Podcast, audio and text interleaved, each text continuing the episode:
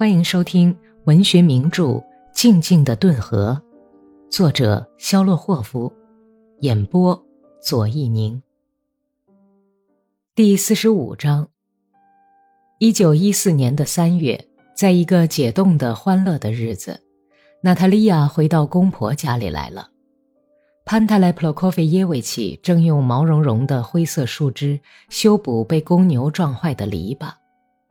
屋顶上往下滴着雪水，冰流里闪着银光，屋檐上留有一道道过去什么时候流过雨水的，像松焦油似的漆黑的痕迹。见有暖意的红太阳，像只温柔可爱的小牛犊，紧紧地蜷伏在积雪已经融化的山岗上。土地已经松软。顿河沿岸陡斜的石灰岩的山岗上，有些地方已经露出一片一片的土地，嫩草闪着翡翠般的新绿。变了样子的瘦弱的娜塔莉亚从后面走到公公跟前，弯下伤残的歪脖子，行了个礼：“您好啊，爸爸。”“娜塔莉亚，你好啊，亲爱的，好啊。”潘太来忙乱起来，从他手里落下来的树枝弯了一下，就伸直了。你怎么面儿也不露了？好，快进屋去吧。你瞧吧，母亲看见你会有多高兴。爸爸，我回来了。娜塔莉亚迟疑地伸开一只手，转过身子去。如果您不撵我走的话，我就永远住在您这儿了。你说的这是什么话呀？你怎么了，亲爱的？难道你是外人吗？格里高利来信说，叫我们问候你呢。他们一同往屋子里走去。潘太来慌慌张张、一瘸一拐地走着，非常高兴。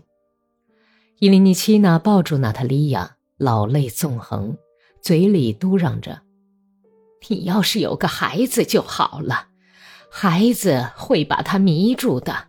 好了，宝贝儿，快坐下吧，我拿些饼给你吃，好吗？耶稣保佑，妈妈，我这不是来了吗？满脸红光的多尼亚从宅旁的小院子里跑进厨房，伸手抱住了娜塔莉亚的两膝。没有良心的，把我们都忘了。你疯了！你这个小罗马！父亲假装严厉的朝多尼亚喊道：“你长这样大了。”娜塔莉亚低着头，把多尼亚的两手分开，仔细打量着他的脸。一时间，大家都七嘴八舌的抢着说起话来，一会儿又都沉默不语。伊利尼奇娜一手托着脸，在暗自悲伤。痛心地打量着已经不似先前的娜塔莉亚。永远住在我们这儿了，多尼亚抚摸着娜塔莉亚的手问道：“啊，谁知道他？那有什么可说的？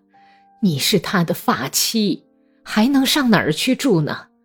留下来吧，我的孩子。”伊利尼奇娜决定说，她殷勤地招待着儿媳妇。不断的在桌子上推动着装满肉饼的陶土盘。娜塔莉亚是经过了长期的动摇之后，才回到公婆这里来的。父亲不放她来，千方百计的劝说，又是责骂又是羞辱。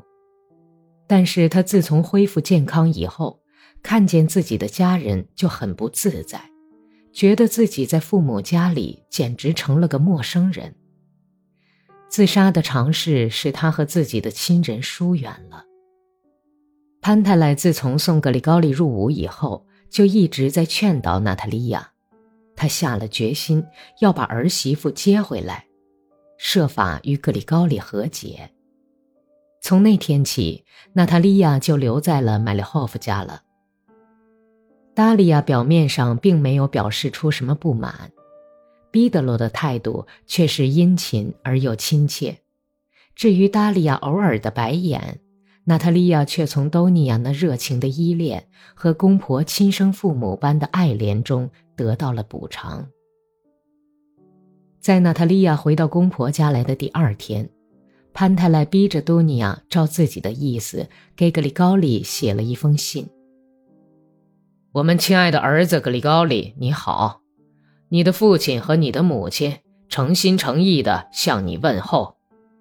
你的哥哥彼得罗和嫂子达利亚向你致敬，祝你健康和平安。还有你的妹妹和全家老小都向你问好。你二月五日发的信，我们已经收到了，为此我们表示衷心的感谢。如果像你信末说的，你的马后腿碰伤了前腿儿，那么可以给他擦点猪下水油。你知道。如果路不滑或者没有冰的话，那么后腿儿就不要钉马掌。你的妻子娜塔莉亚和我们住在一起，她很健康平安。母亲寄给你一点樱桃干和一双毛袜子，还有猪油和各种土产。我们生活都很好，身体很健康。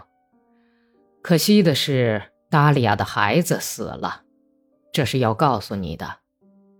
前两天，我和毕德罗修了修板棚，他嘱咐你要好好照看马。母牛都生了小牛犊，老克马的奶头鼓起来了，看来他的肚子里有小马驹在跳了。这是和镇上公马圈里那匹叫敦涅茨的儿马配出来的。我们盼望他能在大斋的第五个星期生居。我们对于你的服役情况和上司对你的夸奖很高兴，你好好服役吧，为皇上效力是不会白干的。娜塔莉亚现在要在我们家住下去了，这件事你要好好想一想。还有一件倒霉的事，在蟹肉节那天，野狼咬死了三只羊。好了，祝你健康。上帝保佑你，我的孩子。我命令你不要忘了你的妻子，她是个和蔼的女人，而且是你的发妻。你不要破坏老规矩，听父亲的话。你的父亲老下士潘泰莱麦利霍夫。格里高利那个团住在距俄奥边境四俄里的拉基维罗沃小镇上。格里高利很少写家信。告诉他，娜塔莉亚回到父亲那里的信答复的相当矜持，只说请向他问好。信里的话支吾搪塞，含糊其辞。潘泰莱逼着多尼亚和彼得罗把信念了好几遍，深思着隐藏字里行间连格里高利也不知道的含义。复活节以前，潘泰莱在一封信里直截了当地提出这个问题。他问格里高利退伍回来是跟妻子同居呢，还是仍旧跟阿克西尼亚一块过？格里高利很久都没有回信，三一节以后才收到他一封短信。多尼亚念得很快，字尾都没有念出来。潘泰莱撇开那无数的问好的话语和问题，仍然很难抓住信的意思。格里高利在信末说到了娜塔莉亚的问题。你要我说一说是否还要和娜塔莉亚同居，但是我告诉您，爸爸，破镜是不能重圆的，您是明白的。现在我已经有了孩子，那我还能对娜塔莉亚说些什么呢？我什么愿也不能许诺。对这件事，我是很不高兴谈的。不久前，在边境上捉到了一个贩私货的人，我们也有幸看到了这个人。他说，很快就要和奥地利人打仗了，似乎他们的皇帝曾经到边境上来过，查看从哪里可以发动战争，他可以占领些什么地方。一旦打起仗来，我也许就死了，所以预先什么也不能决定。娜塔莉亚在公婆家里干活和生活，那种不由自主的盼望丈夫回来的念头一天比一天增长，颓废的精神就寄托在这种希望上。她没有给格里高利写过一封信，但是全家的人谁也不像他那样急切痛苦地盼着他的来信。村里的人依然过着习惯的一成不变的生活。有些哥萨克服完兵役回来了，平常日子无聊的琐事不知不觉的把时间都消磨掉了。每个星期日一早就一家大小成群结队的涌到教堂里去。哥萨克都穿着制服和过节的裤子。女人们花花绿绿的长裙，沙沙地扫着街上的尘土，穿着紧绷在身上的、袖子上打褶的印花布上衣。广场的空地上，卸下来的车辕朝天竖着，马在嘶叫，人来人往，熙熙攘攘的消防棚子旁边，许多保加利亚族的菜农摆起长长的摊子，在叫卖青菜。后面围着一群孩子，瞪大眼睛看着卸了载的骆驼。骆驼傲然地环视着市场的广场和广场上闪动着红编制帽和各色女人头巾的人群。骆驼嘴里冒着白沫，在咀嚼反刍的草料。他们疲于长年累月的拉水车，太疲倦了，正在休息。眼睛一动不动地呆滞在淡绿色的惺忪的眼眶里。夜晚，街道在脚步声中呻吟。村里的游戏场上，歌声、手风琴伴奏着的跳舞踢踏声沸沸扬扬，一直到深夜，村头最后的歌声才在温暖的寒风中消失。娜塔莉亚不到游戏场去。她很喜欢听多尼亚讲的天真无邪的故事。多尼亚已经不知不觉地长成一个身材匀称、独具风韵的美丽姑娘。她很早就成熟了，就像个早熟的苹果。这一年，她告别了逝去的童年，年长的女伴们接收她参加了他们的姑娘圈子。多尼亚长得像父亲，矮个子。黝黑的皮肤，他已经度过了十五个春天，但是他那纤细的身材还没有丰满起来，他身上还混杂着童年和正在成长的少女的可笑而又天真的气质。两只拳头大小的小乳房硬起来了，明显的紧绷在上衣里面，肩膀也宽了。可是，在那两只长长的、略微有点斜的眼眶里，依然是那炯炯有神、腼腆而又顽皮的黑扁桃仁型的眼睛。他从游戏场上回来，就把自己并不神秘的秘密讲给娜塔莉亚一个人听。娜塔莎，好嫂子，我想告诉你几句话。好，说吧。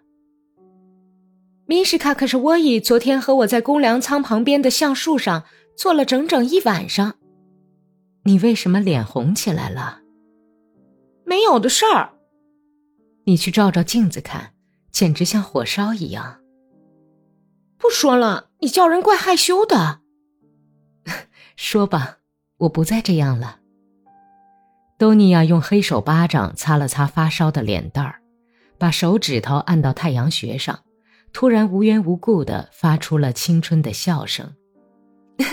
他说：“你真像一朵天蓝色的花儿。”是吗？娜塔莉亚鼓励说，也为别人的快乐而感到高兴，暂时忘却了自己被蹂躏的逝去的年华。我对他说：“别瞎说，米什卡。”于是他就发起誓来了。多尼亚的笑声像银铃一样响遍了整个屋子，她摇着脑袋，两条编得紧紧的小黑辫子像蝎虎子似的在她肩上和背上滑动。他还说了什么？他说：“送一块手绢给我做纪念吧。”你送给他了吗？我说不行，我不给，去跟你的美人要吧。你知道吗？他在跟耶洛菲耶夫家的儿媳妇厮混。他男人服兵役去了，他在放荡呢。你离他远点吧。我是离他很远呢。多妮卡抑制着涌出来的笑声，接着说道：“从游戏场回家的时候，我们一共是三个姑娘一起走。喝醉了的咪海老爹追上了我们，他叫嚷着说：“亲亲我吧，我的好姑娘，我每人给两格比。”他刚一向我们扑过来，妞尔卡拿树枝子照他的额上抽了一下子，我们就拼命逃跑了。一个干旱的夏天，村边顿河的水变浅了，那片从前是急流奔腾的地方，现在变成了浅滩。牛走到对岸去，连脊背都湿不了。夜里，沉闷的暑热从山岗上吹到村子里来。风把晒焦的草香味儿吹散到空中。牧场上的干蓬蒿在燃烧，田梨像一层看不见的薄幕挂在顿河岸上。一到夜间，顿河对岸的天上就布满了黑云，雷声单调的隆隆的响着，但是连一个雨点儿也没有落到炎热煎烤的大地上。电光在空中闪个不停，夜空被划成一些带尖角的蓝色块块。猫头鹰夜夜在教堂的钟楼上嚎叫，恐怖的叫声在村子上空回荡。这时，猫头鹰却从钟楼上飞到被牛犊践踏过的公墓里，落在荒草丛生的褐色坟头上，悲鸣不已。老人们一听见猫头鹰在坟场上的叫声，就预言说：“灾祸临头了，要打仗了。在俄土战争那年也这样叫过。也许又要闹霍乱了吧？野猫子从教堂飞到埋死人的地方去，就别指望会有什么好事情了。”沙米利马丁，独臂的阿利克谢的弟弟，在坟场的围墙下一连两夜守候着这只恶鸟，但是看不见的神秘的猫头鹰无声地从他的头上飞过，落在公墓的另外一头的十字架上，把令人心惊的叫声散布在朦朦胧胧的村庄上空。马丁下流地骂了一阵，向飘动的乌云放了一枪，就走了。他就住在这附近，他的妻子是个胆小多病、像母兔一样多产的女人，每年都要生一个孩子。她一看见丈夫就责骂起来：“混蛋东西，你这个道道地地的混蛋！这该死的，他碍着你什么事儿啊？啊！要是上帝怪罪可怎么办？我马上就要生孩子了，要是为了你这鬼东西的罪过难产了可怎么办呢？”住口！你放心，你是不会难产的，你都已经生惯了，胎胎都像咕桶匠的马生的一样痛快。难道就让这讨厌的玩意儿在这里吵人心烦吗？这个魔鬼他会把灾祸叫来的，要是打起仗来，就要征召我入伍。看你养了这么一大堆，马丁指着墙角说道。那里在车毯上胡乱地躺着几个孩子，有的在尖声哭叫，有的正在打呼噜。潘太来在村民大会会场上跟老头子们谈话的时候，很郑重地说道：“我家的格里高利来信说，奥地利的皇帝到边境上去过，还下命令把所有的军队都集中在一处，准备向莫斯科和彼得堡进军。”老头子们追忆着过去的几次战争，交换着彼此的想法。从年景上看，好像不会打仗。年景和打仗毫不相干，大概是学生们在捣乱。这种事情咱们总是知道的最晚，就像跟日本人打仗的时候一样。可是跟谁打仗啊？跟土耳其打仗是为了争大海，可大海是分不开的呀。那有什么难分的？就像咱们分草一样，把大海分成一块一块的，你就分吧。谈话开始变成开玩笑，老头子们也就渐渐的散去了。本集播讲完毕，感谢收听。